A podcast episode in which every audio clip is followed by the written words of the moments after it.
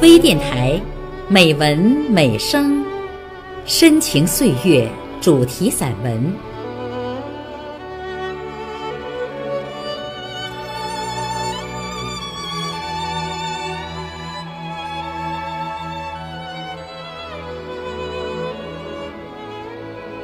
亲爱的朋友，我是主播孟薇。谢庆丽，天津市公安局民警。天津市作家协会理事，中国散文学会会员，中国报告文学学会会员，擅长散文、纪实创作。今天的深情岁月主题散文，来听谢庆丽的散文《一个人的寝缘》。朗诵及后期制作，微伙伴方维，请分享。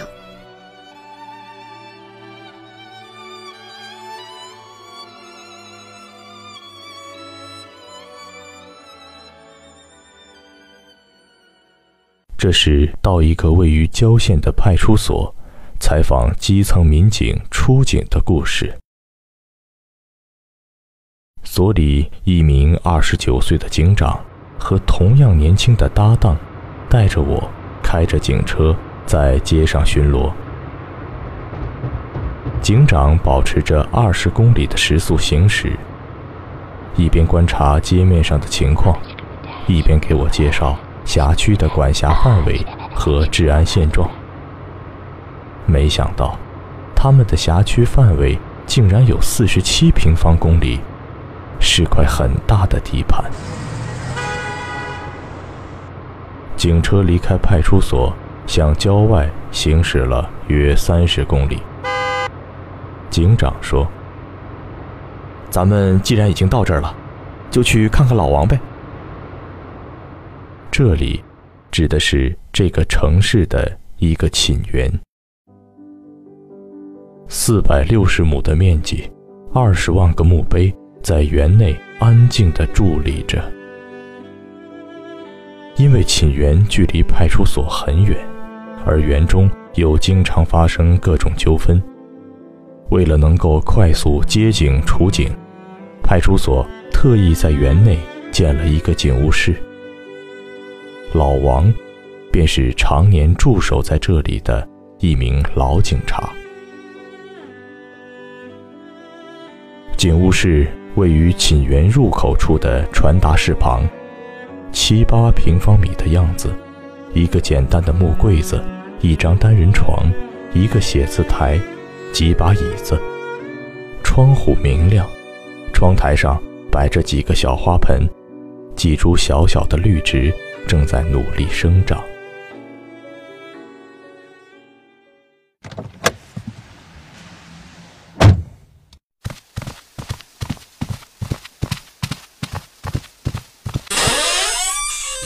我们走进警务室时，老王正在写字台前写着什么。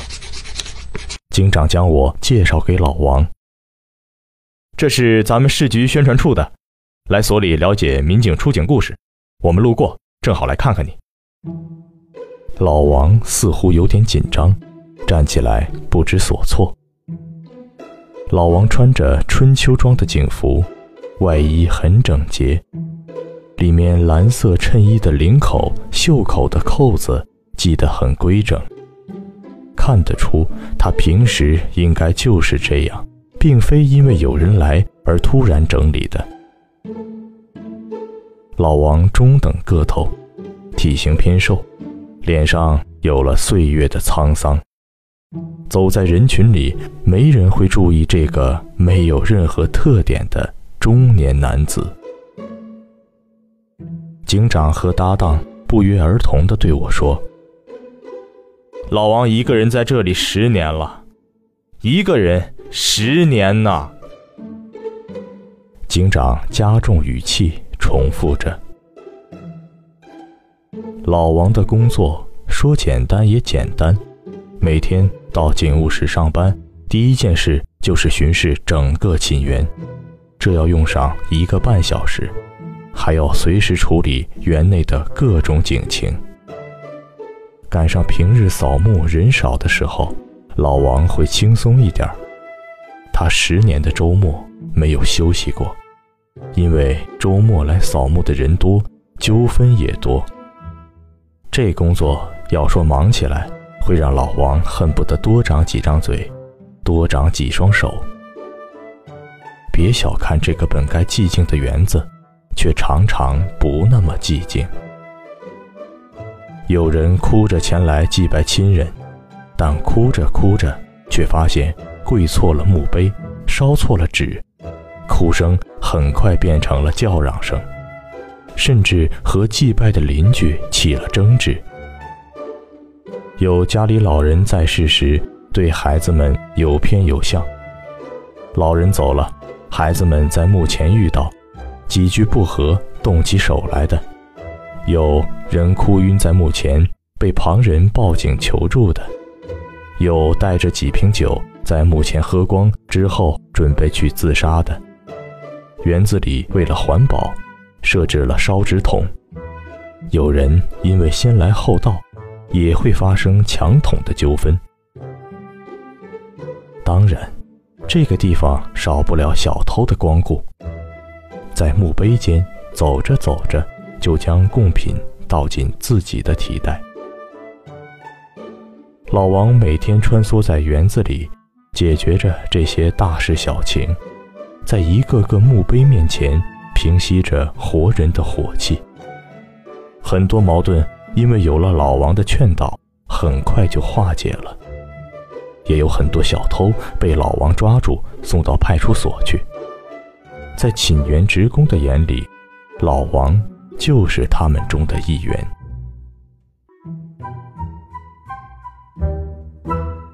两位年轻的民警执意让老王给我说说杨爷爷的故事。那年清明，老王在扫墓的人群中巡视着，他见一个墓碑前有一个老人站在那里，没有人陪伴。老人静静地抹了一会儿眼泪，从随身的包里拿出一块手绢，试图蹲下去擦拭墓碑。但老人的腿不好，试了几次都没有蹲下去。老王连忙走过去，他了解到八十岁的杨爷爷是来看望老伴儿的，他们没有儿女。老王帮助杨爷爷将墓碑擦拭干净。又将杨爷爷带来的几枝鲜花郑重地摆在墓前，然后护送着老人走出寝园。从那以后，每年清明前后，老王都要给杨爷爷打个电话，询问老人什么时候前来扫墓。老人来了，看到的准是干干净净、清清爽爽的墓碑。老王一直坚持做着这件小事，直到杨爷爷也躺进了墓地。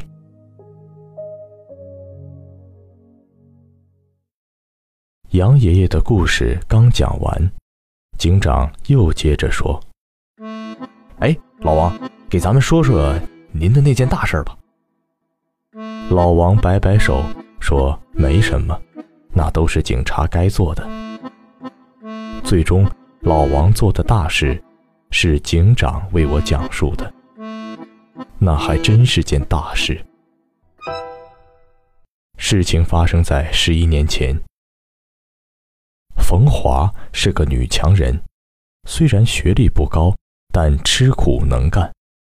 丈夫去世后，她将孩子托付给父母，自己南来北往的做生意。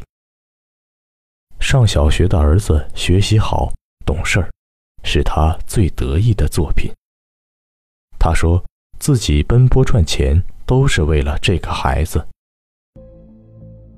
一天，冯华的儿子突发疾病，住院治疗后不幸死亡。孩子生病的时候，正在外地做买卖的冯华没有料到情况有这么严重，就没有赶回来。等冯华回到家时，看到的是孩子冰冷的尸体。虽然尸检证明孩子死于自身疾病，不是医疗事故，但冯华怎么也不能接受这个现实。他认为，就是主治医生将孩子致死的。冯华将自己多年赚的钱拿出一大半，在寝园给孩子买了一块位置好、面积大的墓地，并进行了豪华装修，将孩子的骨灰安置在那里。一年后。他将剩下的钱分成两份，一部分给父母，一部分买了大量制作炸药的各种化学试剂。他在城郊结合部租了一间平房，将这些东西存放在那里。他在等待时机，他要将害死孩子的医生炸死。但事与愿违。还在筹备期间的一天中午，冯华在出租房内抽烟，不慎引爆了那些化学试剂，瞬间发生爆炸，造成紧邻的十几所房屋倒塌，两人死亡，数十人受伤。冯华不知去向，被公安部列为 B 级逃犯而通缉。老王到寝园工作的时候。冯华爆炸案刚发生不久，寝园最有可能是冯华出现的地方。老王便时时留心冯华孩子的墓地，看看有没有衣着特殊的女人在附近徘徊。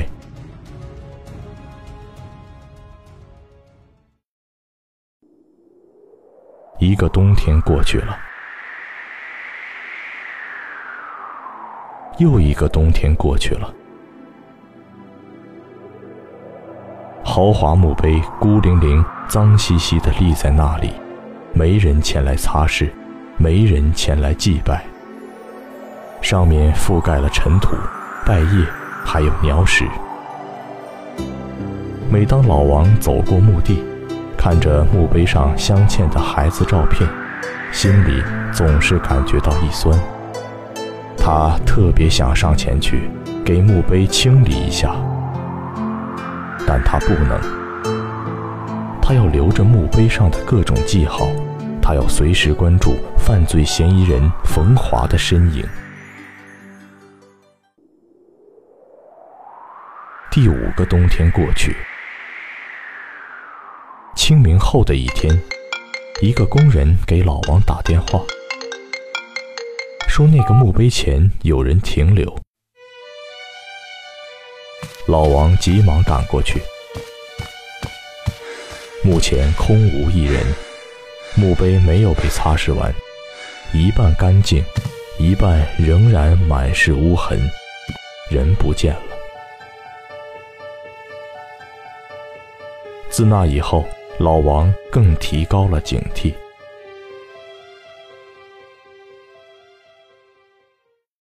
第六年的夏天到了，老王知道冯华孩子的忌日也快到了。一直逃逸的冯华会不会出现？那天中午，园子里人很少，老王顶着烈日在墓碑间走着。这里有他熟悉的老朋友，也有刚来不久的新人。远远的。老王看见那个特殊的墓前有个黑色的人影，老王的心砰的一跳。这一次，他没有再贸然前行，而是叫住了正走在附近的园林工陈师傅。陈师傅按照他的吩咐，不紧不慢的一边修剪墓碑之间的灌木丛枝叶，一边走过去。瘦小的黑衣人跪在墓前，头上还围着一块黑色的纱巾，只露出一张消瘦枯黄的脸。陈师傅关切地问：“嚯，这么热的天，这是你什么人啊？”儿子。哎呀，这么小就走了，怪可怜的。陈师傅说着话。不紧不慢地走到旁边去修剪枝叶。看到陈师傅的手势，埋伏在附近的老王突然冲上去，从背后将黑色的身影扑倒。黑色的身影挣扎着，嚎叫着，一边抓住老王的面部，一边试图逃跑。老王一双有力的手紧扣住他的身体，在请援工作人员的帮助下，将黑衣人带到了警务室。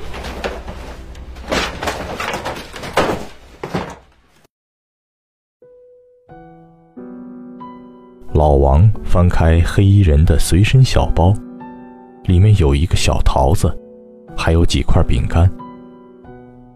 老王说：“风华，你儿子如果地下有知，一定不愿意自己的妈妈过这样惊心不安的日子，对吧？”黑衣人瘫软在椅子上，无力地说。不跑了，永远不跑了。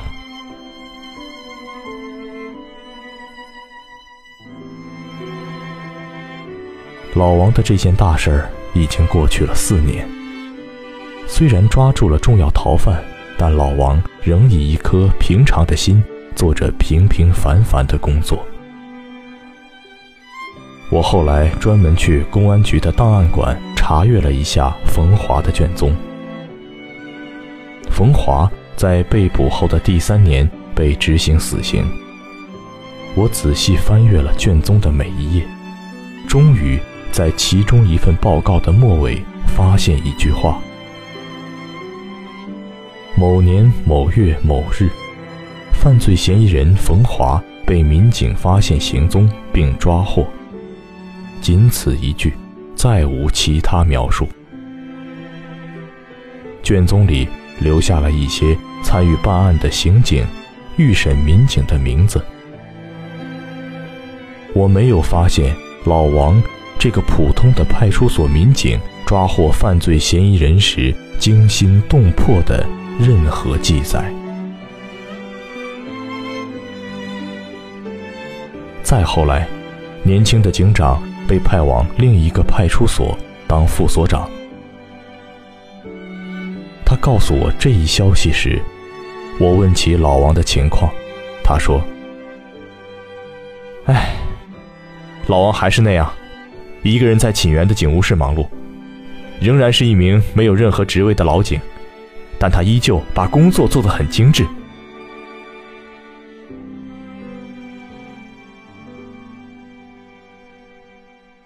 其实，老王并不老。刚刚四十九岁。